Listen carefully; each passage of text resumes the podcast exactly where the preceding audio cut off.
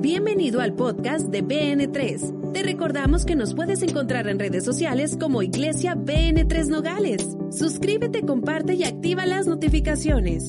Y llegó el momento más esperado. Ahora los dejamos con la palabra de Dios.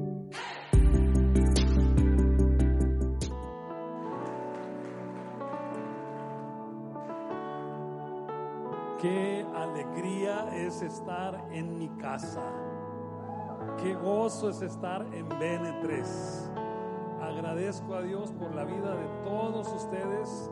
Bendigo a Dios por la vida de su pastor, mi querido hermano, amigo, hijo en la fe, Esteban Ramos y su linda esposa Grace y a sus hijas.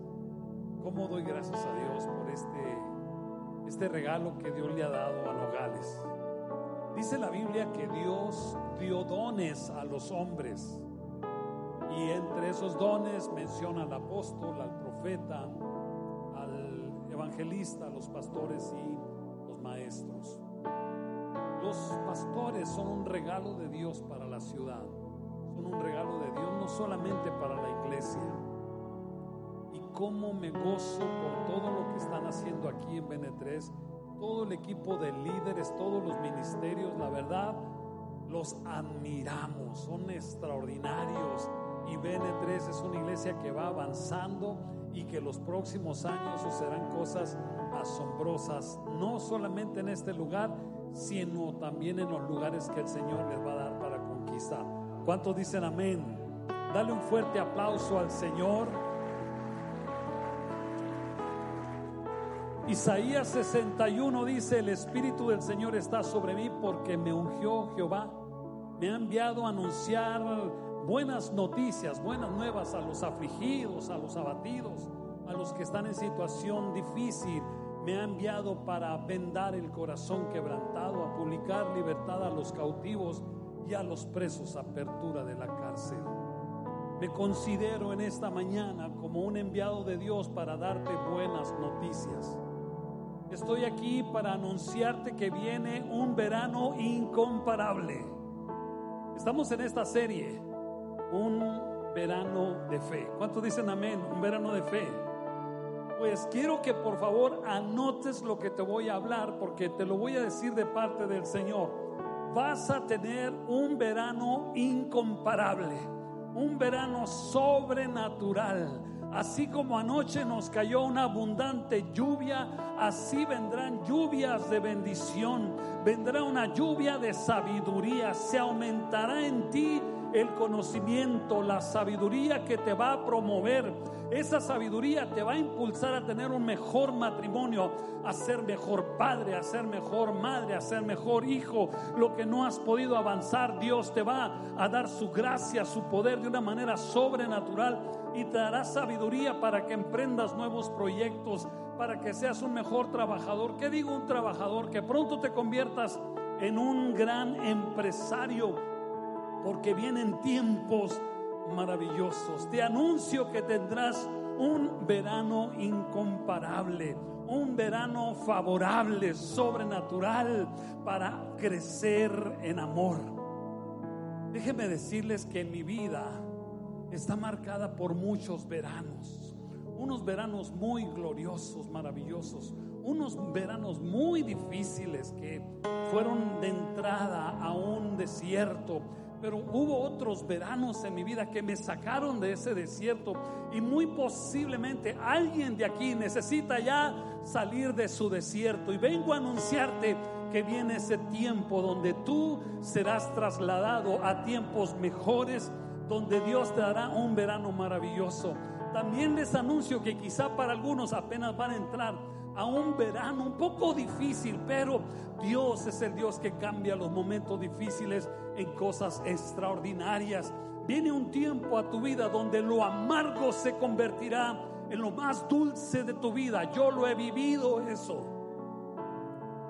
Recuerdo hace 35 años, estaba en un verano difícil en mi vida.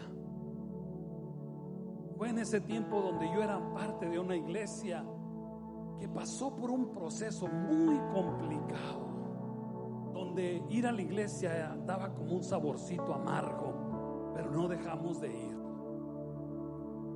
Fue hace 35 años que por diferentes circunstancias me establecieron a mí como pastor. Me dijeron un año, pues yo dije, pues un año se va de volada, se va rápido. Han pasado 35 años y he tenido 35 veranos maravillosos, extraordinarios, gloriosos, porque Dios cambia lo amargo en dulce, lo torcido Dios hace que se enderece, lo áspero hace que se allane, que se pula. Y estoy seguro que pasarás tiempos maravillosos, tiempos extraordinarios, tiempos de gloria de parte del Señor. Te vengo a anunciar que viene, se acerca a tu vida un verano inolvidable, incomparable, favorable, maravilloso y extraordinario. ¿Cuántos dicen amén? Vengo buscando a alguien que crea esta palabra. Vengo buscando a alguien que diga, ha llegado un tiempo nuevo para mi vida de cambios, de crecimiento, de esfuerzo, de mayores resultados. Vengo a anunciarle a alguien que ha perdido la fe que es Dios quien multiplica tu fe y tus fuerzas y te levantarás con poder a un tiempo nuevo. Y te vengo a exhortar, te vengo a animar, te vengo a alentar para que prepares tu corazón para cosas extraordinarias. Hace como unos ocho años llegó una, una mujer que la habían despedido de su trabajo. Y decía, es que no pueden suspenderme, no me puedo quedar sin trabajo, pastor, porque yo sostengo a mi mamá, yo sostengo mi casa. No, no, no, no, no, no, no, no te parece el cuello, hermanita. No, eres tú, es Dios. Y ella estaba angustiada porque no encontraba trabajo. Oré por ella y le dije, Señor, devuélvele la paz, la confianza cuando estaba hablando con ella, le dije lo que el Espíritu habló a mi oído. Ve y dile a esta mujer que se vaya tres meses a descansar, que en tres meses no va a haber trabajo para ella. Le dije, Señor, dile que le doy vacaciones y que en tres meses no le va a faltar nada, ni a ella ni a su mamá. Y le dije, de parte del Señor, vete tranquila. Si hay trabajo, pero te lo van a dar dentro de tres meses. ¿Qué cree? Se enojó conmigo.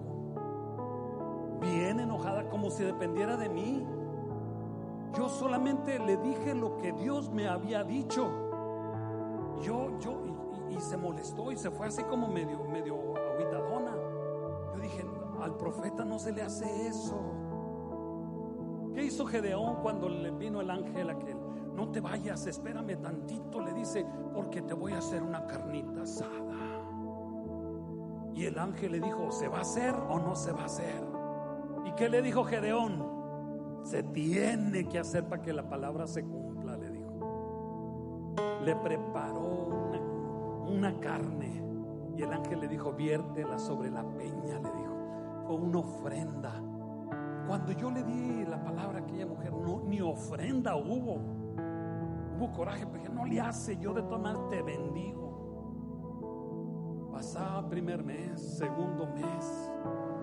Yo seguía, yo no tenía ningún problema, hermanos. Ella vino buscando una palabra, yo le di lo que Dios decía. Y esta mujer, justo al tercer mes, me da la noticia y viene a la iglesia.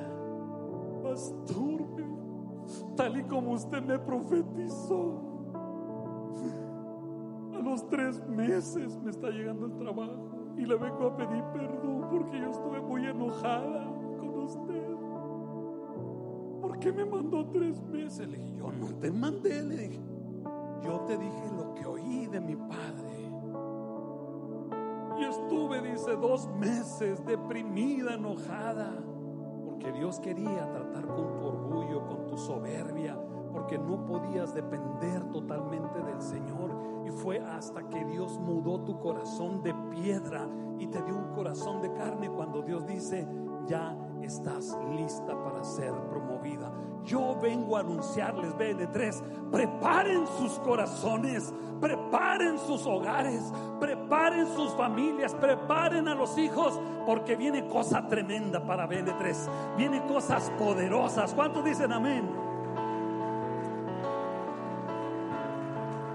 Segunda de Reyes capítulo 4 hay una historia maravillosa desde el verso 8 y prácticamente todo este capítulo es asombroso. Se trata de una mujer importante de la, de la ciudad del pueblo de Sunem. Dice en el versículo 8 del capítulo 4 del segundo libro de Reyes que pasaba Eliseo por este, esta ciudad llamada Sunem y una mujer importante como las que hay aquí en Benetres, que casi todas son importantes, ¿sí?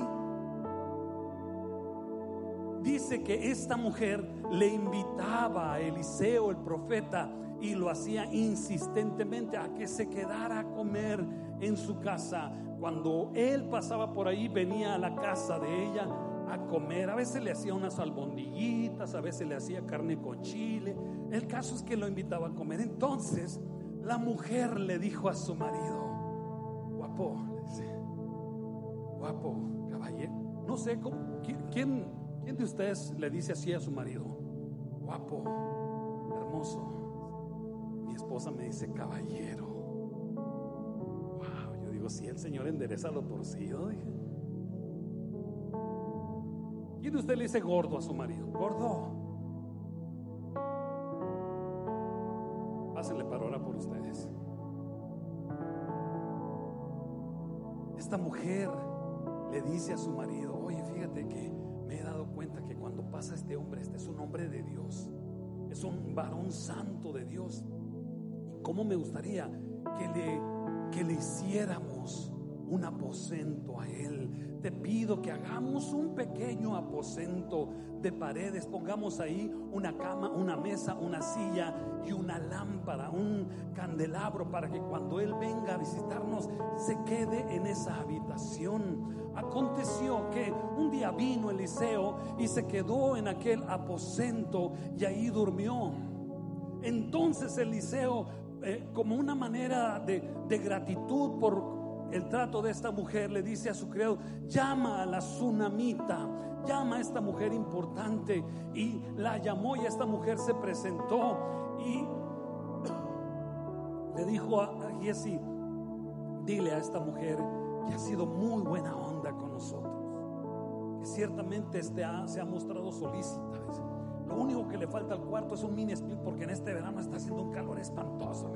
no, no, no le dijo eso, pero hablándolo en términos acá de BN3, ¿no? Y dice, ha estado de buena onda, ha sido muy solícita, en todo, con todo esmero, nos invita a comer, nos atiende muy bien, nos hospeda en su casa.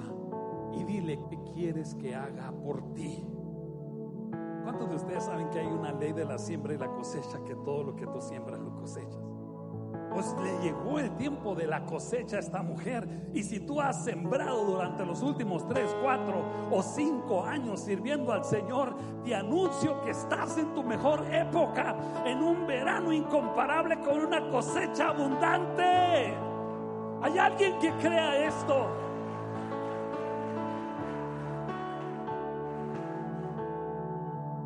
le dice, ¿qué puedo hacer por ti? ¿Quieres, ¿Tienes algún asunto pendiente que hablar con el rey, con el general del ejército? Yo, yo, yo habito, le dice esta mujer, yo vivo aquí.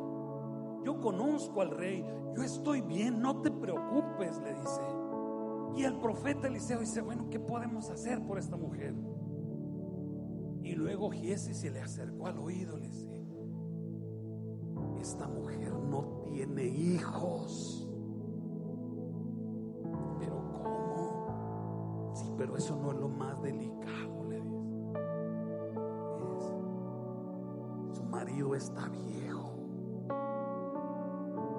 Su marido ya no puede tener familia. ¿Cómo que no? Si Eliseo era un hombre que había conocido el poder de que el poder de Dios manifestándose.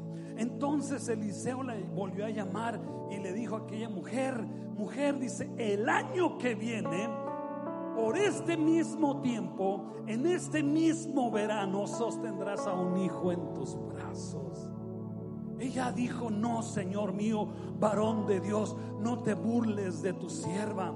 El año siguiente, dice el versículo 17, que la mujer concibió y le dio a luz un hijo en el tiempo que Eliseo le había dicho. ¿Qué quieres que haga por ti? Te dice el Señor, a ti que has venido a esta reunión, te dice el Señor, ¿qué quieres que haga por ti? ¿Qué necesitas que te haga? Y quizá tú dices, no, pues no necesito nada. No necesito nada, tengo todas las cosas. Pero ¿sabe? Dios conoce tus anhelos más profundos y tus anhelos olvidados por las circunstancias. Dios conoce aquello que tú soñaste cuando eras quizá un niño, una niña, eras un adolescente y por diferentes causas tu destino fue muy distinto a lo que tú habías soñado. Pero te tengo algo que decir en esta mañana. El Dios que nosotros tenemos conoce profundamente tu vida. Es un Dios personal. Es un Dios que sabe lo que, lo que tú dejaste en el camino y Él está listo para resucitar aquellos sueños muertos. Mi esposa y yo creemos en un Dios que da vida a los muertos y que llama las cosas que no son como si fuesen. Ese es el Dios que nosotros predicamos, ese es el Dios que nosotros experimentamos y Él está en medio nuestro.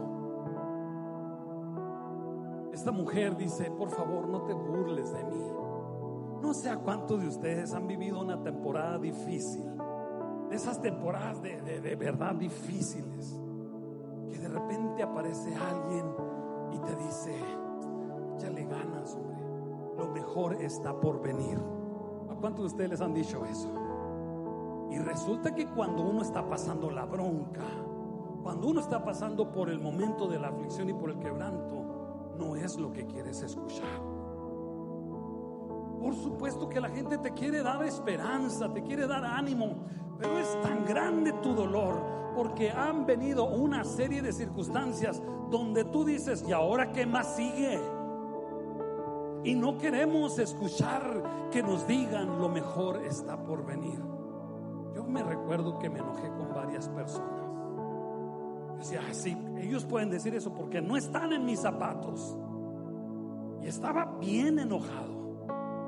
Porque nadie había vivido lo que yo estaba pasando, según yo. Pero entrando en la presencia del Señor, diciéndole, Señor, ayúdame a cruzar este momento difícil en mi vida. ¿Y qué creen que me dijo? Jorge, lo mejor está por venir.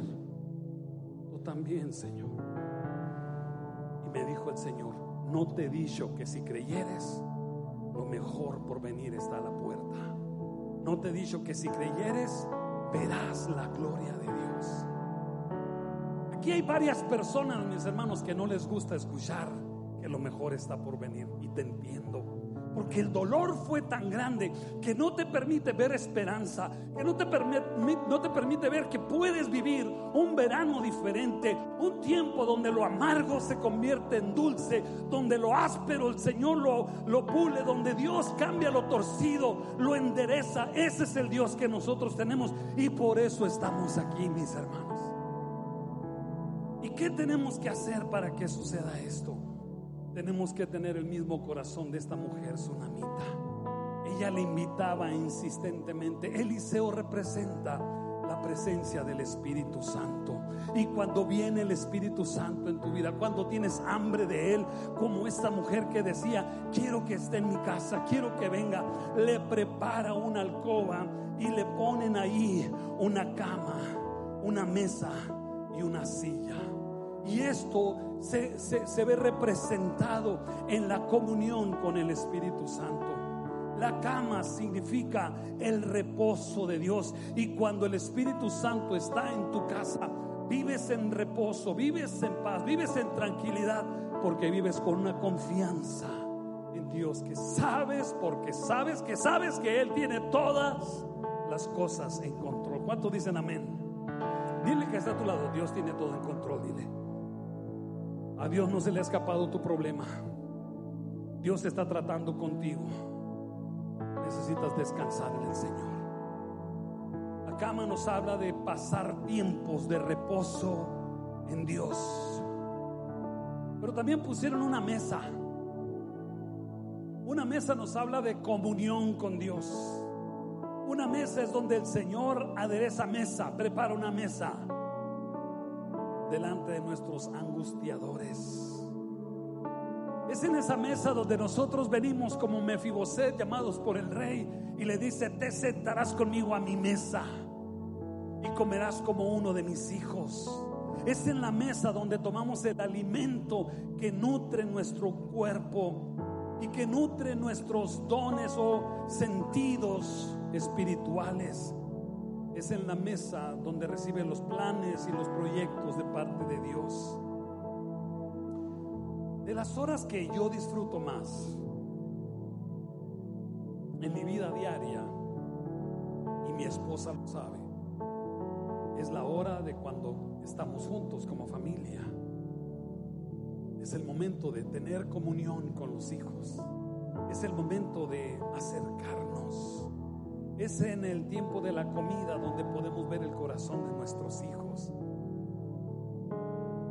Es en la mesa donde salen los proyectos familiares. Qué bonito es cuando en, la casa están los niños y todavía de adolescentes. Ya nomás entran a la universidad. Los horarios se hacen. Unos comen a las 5 de la tarde, otros a las 2 y los horarios se hicieron. Pero debemos de buscar un momento para estar juntos en comunión, pero no solamente como familia, sino más allá de nuestra familia, tener comunión con el Espíritu Santo. Es ahí donde nosotros recibimos los planes del Señor.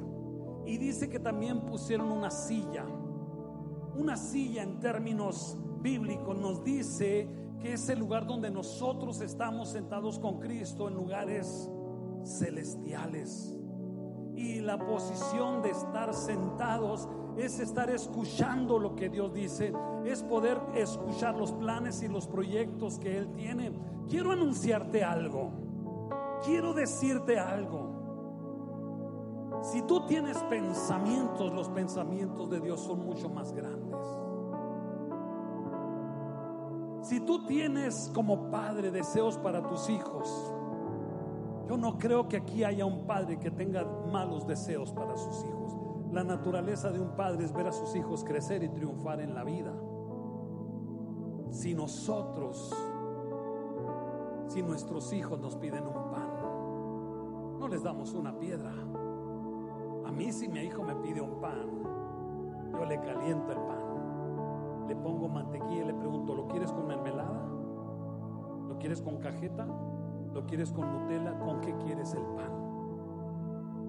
Y sabe, el Señor dice, si ustedes, siendo malos, saben dar cosas buenas a sus hijos.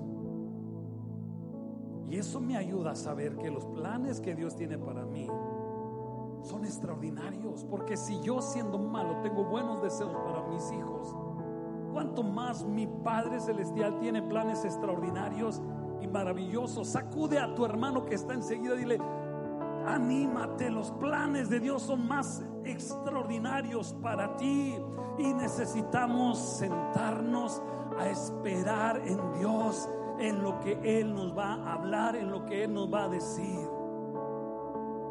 Y esta mujer le preparó ese aposento y le puso una lámpara. Y la lámpara es la palabra de Dios. Es la que guía nuestros pasos. Esta mujer decía, yo quiero oír más de la palabra de Dios. Quiero saber más del Espíritu Santo. Se aprende muchas, de muchas maneras. Se aprende de Dios de muchas formas. Pero la más eficaz es cuando estás cerca del Espíritu Santo. ¿Qué necesitas? ¿Qué, puedo hacer por ti? Esta mujer tenía ciertos anhelos no cumplidos, sueños no realizados. Y puedo decirte que a través de esta experiencia que vivió la tsunamita, la primera cosa que yo encuentro es que Dios en este tiempo resucita los anhelos y los sueños más profundos que nosotros hemos tenido anhelos olvidados son reactivados. Diga conmigo, anhelos olvidados son reactivados. Personas que no pudieron terminar la universidad por alguna razón. Pero pasaron los años y esos anhelos son activados. No terminaron su carrera a los 24 años. Quizá la terminaron a los 44. Pero Dios sabe cumplir los sueños que hay en nuestro corazón. Yo recuerdo en mi infancia, a causa de muchos problemas que había, y porque siempre en mi casa siempre había hambre. Mi padre, a causa del alcoholismo, nos dejó y todo el mundo tenía que trabajar y siempre traíamos hambre. Es más, yo vine a Cristo porque una vez en la iglesia dijeron, si alguno abre la puerta, entraré a Él, cenaré con Él, cenaré. Yo dije, yo quiero. Ahí es donde yo quiero cenar porque había hambre. Y recuerdo épocas muy difíciles. Nunca ponía atención en la escuela. Los maestros siempre me decían que yo era un burro. Y sabe que le digo una cosa, sí soy, pero no en el concepto equivocado. Porque me gusta trabajar, me gusta esforzarme, me gusta llevar cargas que Dios pone y dice el Señor, fácil mi yugo y ligera mi. Pero yo pensé que no era tan inteligente. Pero el Señor me dio lecciones tan asombrosas que yo mismo, yo digo, qué tremendo, qué extraordinario es el Señor. En realidad, Dios a todos los que estamos aquí nos dio inteligencia, nos dio sabiduría, nos dio una riqueza muy grande, pero el enemigo se ha venido encargando de robar nuestros sueños, de robar nuestro potencial. Pero te vengo a anunciar que hoy empiezas un ciclo nuevo en tu vida. Y así como el profeta le dijo a la mujer tsunamita, de aquí a un año vas a tener un hijo en tus brazos. Yo puedo ver que de aquí a un año algunos de ustedes van a tener sus sueños en sus brazos porque has perseverado, porque has creído, porque has guardado tu testimonio, porque no has desmayado, porque has sido fuerte y valiente. Por lo tanto, apártenme un lugar para el verano del 2023 porque voy a mirar a muchos de ustedes con su milagro en sus brazos. Dale un fuerte aplauso a nuestro Dios. Anhelos olvidados en la presencia del Espíritu Santo son reactivados. La segunda cosa que yo veo es que cuando pasamos tiempo con el Espíritu Santo, Él tiene el poder para resucitar todas las cosas muertas. ¿Cuántos de ustedes saben que todo en la vida puede ser problema? ¿Saben eso o no saben? Si entras a la universidad, vas a tener que enfrentar a maestros que no tienen nada de compasión. Es más, si estás soltero y anhelas casarte, ay, un día, Señor, dame, Señor. Ay, ese muchacho que miré en la iglesia, Señor. Esa muchacha. Ay, qué bonito es, ¿verdad? Pero ¿cuántos de ustedes saben que casarse produce ciertos conflictos y problemas, los ajustes? No me vean con cara así como que siempre no me caso. Todo en la vida es más tener un hijo. Un hijo que lo anhelas, que lo deseas. Pero ¿cuáles son los riesgos de que se te enferme? Pues hay tantos riesgos como esta mujer al año siguiente tuvo a su niño. Pero ¿qué cree que pasó con ese niño? Hubo un día, hubo un día que el papá se lo llevó al campo. Era un empresario, era un hombre de campo. Y cuando estaba levantando la cosecha, aquel niño le agarró un fuerte dolor de cabeza. Era tan intenso ese verano que yo creo que el niño le dio, se, se deshidrató, no, no dice la palabra. Pero agarró al niño y mandó a uno de sus criados llévaselo a su mamá. ¿Quién sabe qué le pasó a este chamaco? Y luego pues ya estaba viejo, ya no tenía la misma paciencia. Y el criado se lo lleva y la señora lo puso en sus rodillas. Y ahí, ahí lo estuvo, dice, hasta que el niño murió. Oye, Dios te da un sueño, pero después se muere. Abraham tenía un sueño de un hijo. El Señor se lo concede a los 99 años. Y cuando este niño tenía como 14 años, Dios le dice, dame a tu hijo. Oye Dios, pues aquí estamos jugando. Pero ¿quién de ustedes sabe que Dios no juega? Dios tiene planes bien trazados. Hay alguien aquí que tuviste una promesa de Dios, la viste realidad, pero ya no la tienes. Se te fue de las manos. ¿Qué cree que hizo esta mujer? Va con el profeta. El profeta estaba en el, en el monte Carmelo, el lugar donde su antecesor, antecesor profeta Elías había hecho caer fuego del cielo hablar del Carmelo es hablar donde está la manifestación de Dios. Hablar de BN3 es hablar del monte Carmelo, donde cae fuego de Dios, donde los enfermos son sanados, donde lo imposible se hace posible, donde lo áspero se allana, donde los matrimonios que están a punto de, de separarse es aquí donde la gloria de Dios se manifiesta. Vamos, dale fuerte el aplauso a nuestro Dios.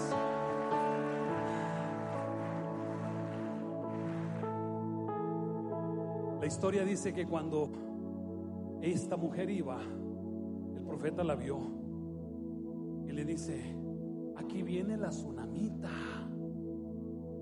Y Dios no me ha revelado a qué viene. Ve y pregúntale.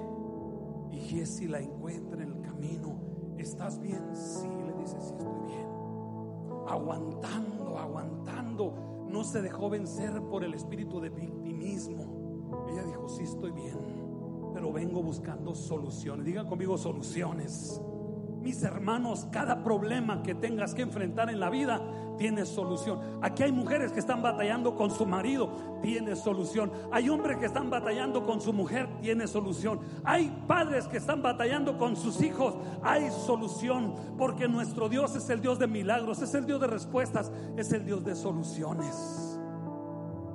Cuando llega la mujer tsunamita, ¿qué cree que lo que le dice al profeta? ¿Acaso yo te pedí un hijo? No te dije que no te burlaras de mí. Yo no pedí ese hijo.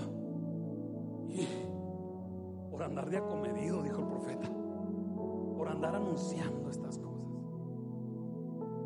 Y le dice a esta mujer, vive Jehová y vive tu alma te soltaré. Se le fue a los pies y no lo soltaba. Y ahí estaba. ¿Cómo quisiera saber si hay alguien aquí que es tan grande su deseo que tiene agarrado al Señor y que está humillado y que está, como dice Jeremías 33:3, clama a mí clama a mí y yo te responderé. Te enseñaré cosas grandes y ocultas que tú no conoces. Mis hermanos, he pasado esos momentos donde hay situaciones que me he tenido que agarrar del Señor, donde le digo, no sé por qué estoy viviendo esto. Creo que no merezco lo que estoy pasando no he hecho algo como para que yo viva lo que estoy sufriendo. Recuerdo cuando me dieron la noticia, el doctor me dijo, su hijo tiene leucemia. Hermano, se te va la vida.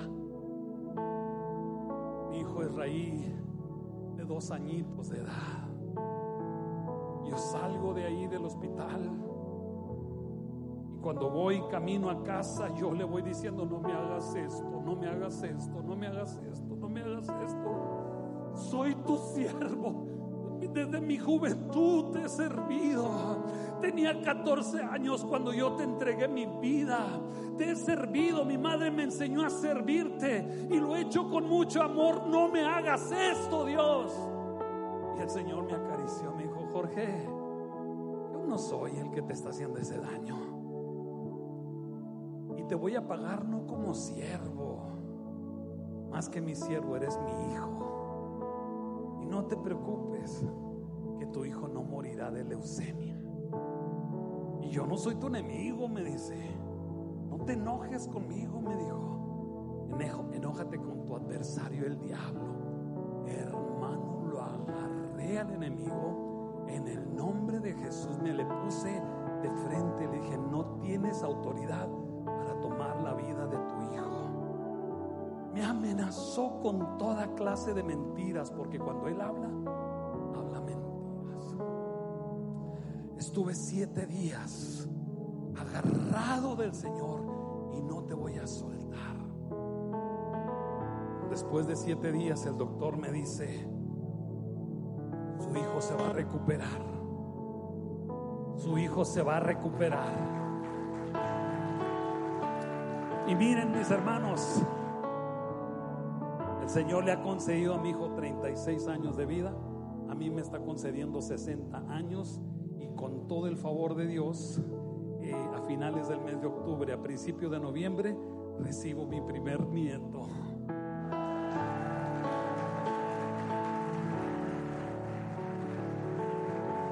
Quisiera saber si hay alguien que realmente desea un cambio, una transformación, un verano diferente, que esté dispuesto de ir de rodillas y abrazarte, decirle, no te voy a soltar hasta que me bendigas. Fue así que Eliseo viene. ¿Y dónde cree que estaba este niño? En la cama del profeta en el aposento del profeta. El profeta llega, ora por él, se recuesta sobre él, pone su cara frente a su cara, sus manos, sus ojos estaban pegados a los ojos de él. Y dice que se acostó sobre él. Y aquel niño resucitó. Alguien aquí que perdió su esperanza. Quizá hay alguien aquí que ya no considera que hay cosas que están muertas. Es en el aposento donde tus hijos serán levantados. Es en el aposento donde tu matrimonio será levantado. Es en el aposento donde vas a experimentar los milagros del Señor pero no será sin que abraces los pies de Cristo. No será hasta que tú clames con todo tu corazón. ¿Cuántos anhelan bendición para su familia? ¿Cuántos desean un mejor trabajo, una mejor casa, un mejor carro, un mejor ministerio? ¿De verdad lo desean? No me demuestres a mí. Demuéstraselo al Señor y pelea por esa bendición. Peléala. Peleala como la peleó Jacob, peleala. Hoy el Señor quiere darte este mensaje a tu vida. Es en la presencia de Él que los sueños y anhelos más profundos son activados. Pero todos aquellos sueños que vienen en un cumplimiento a tu vida, pero por alguna situación parecen que mueren, Dios tiene el poder de la resurrección el hambre por las cosas de Dios es lo más importante que nosotros debemos de buscar. Es hambre por su presencia. Le venía platicando a mi esposa que allá en el 2003, 2004, había un hombre desahuciado. Estaba en el hospital a punto de entrar a su novena hora, eh, intervención quirúrgica. No había muchas posibilidades de que saliera bien. Pero el Espíritu Santo me impulsó cuando yo estaba en, en ese cuarto de hospital a orar por él y me dijo, acuéstate como el profeta Eliseo. Dios mío, dije, qué reto. Súbete a su cama. No, dije, se va a morir y cuanto me soy, imagínese. El hombre delgadito acabado. ¿Cómo? Dije, en el mismo momento que yo ponga mi bello cuerpecito, aquel hombre entrará a la gloria de Dios. Y le dije, Padre, si es lo que tú quieres, yo hago tu voluntad. Y estaba aquel hermano y le dije, Ariel, perdóname, pero necesito obedecer al Señor. ¿Qué vas a hacer, pastor? Me dijo. Voy a orar por ti, pero de acuerdo que el Señor me está diciendo. Me subo a su cama, me pongo arriba de él. Yo dije, Señor, perdóname, pero voy a recargar mi cuerpo en mis codos porque si no, este hermano te lo mando. Y me puse sobre mis codos, puse mi cara en su cara y puse mi cuerpo sobre su cuerpo. En ese momento me invadió el Espíritu Santo empecé a clamar, a clamar, a llorarle, dale vida. Él anhela vivir. Y me acuerdo que cuando me levanté le dije, si el Señor te pregunta, ¿qué quieres que haga por ti? ¿Qué le pedirías? Que me dé tres años más de vida. Tres, le dije. Sí, me dijo, ¿por qué tres?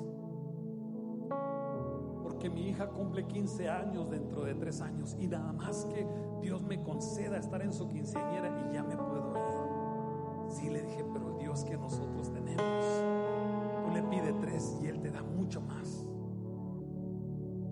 Así que yo como profeta de Dios te digo, no vivirás tres años, estarás en la quinceañera de tu hija.